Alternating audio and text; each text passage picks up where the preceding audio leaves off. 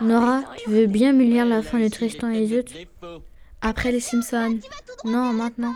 Je t'ai dit après, ok Non, maintenant Tu te calmes maintenant. Je me calmerai que si tu me lis la fin. Bon, assis-toi et arrête de grogner.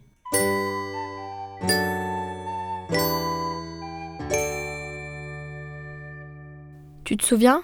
Après des années d'errance, Iseut est reparti vivre chez le roi Marc. Tristan s'est marié avec une autre Iseut, celle qui a les mains blanches. Mais il ne l'aime pas comme il aime Iseut la blonde. Ils sont loin l'un de l'autre et ils sont malheureux. Tristan est malade, blessé par un coup de lance empoisonné qu'il a reçu lors d'un combat. Kaerdin, l'ami de Tristan, entre dans la pièce. Mon ami, vous voilà enfin. Je sens la mort à mes côtés. J'aimerais tant revoir Iseut la blonde. Beau compagnon, ne pleurez plus. Pour l'amour de vous, je me mettrai en aventure. Dites ce que vous voulez et je prends la mer. Ami, prenez cet anneau. Débrouillez-vous pour qu'elle le voie. Et aussitôt, elle cherchera une ruse pour vous parler en secret. Alors dites-lui que je suis malade, que mon cœur la salue et que si elle ne vient pas, je meurs. Ami, quand vous reviendrez, si Iseut est sur la nef, faites hisser la voile blanche. Dans le cas contraire, faites monter la noire. Derrière la paroi, Iseut au blanchement entendit les paroles de Tristan. Elle défaillit presque. Ah, mon cœur saigne. J'appelle la vengeance.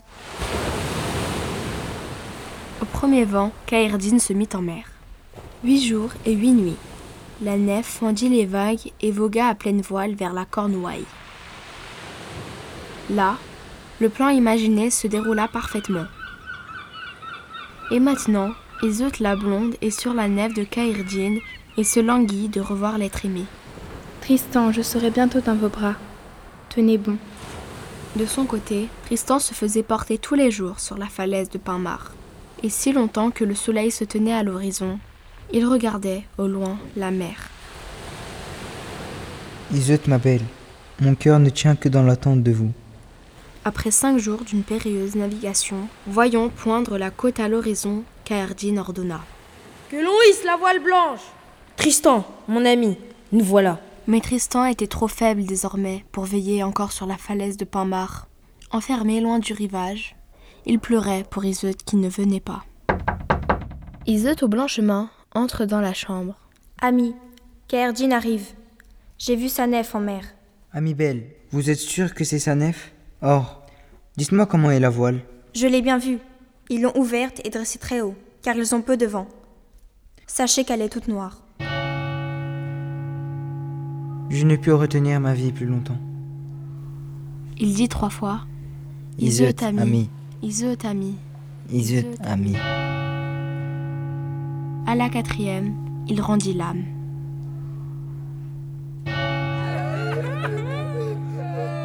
Alors, par la maison, pleurèrent les chevaliers, les compagnons de Tristan. Ils l'ôtèrent de son lit, l'étendirent sur un riche tapis et recouvrirent son corps d'un linceul. Mais c'est pas fini. Bah si, c'est fini. C'est bon. Après, Iseut la blonde court vers Tristan et elle meurt de douleur à son chevet. Et on les enterre ensemble. Un rosier sort de la tombe de Tristan et vient s'engouffrer dans celle d'Iseut. C'est triste. Oui, mais c'est beau. C'est beau, mais c'est triste.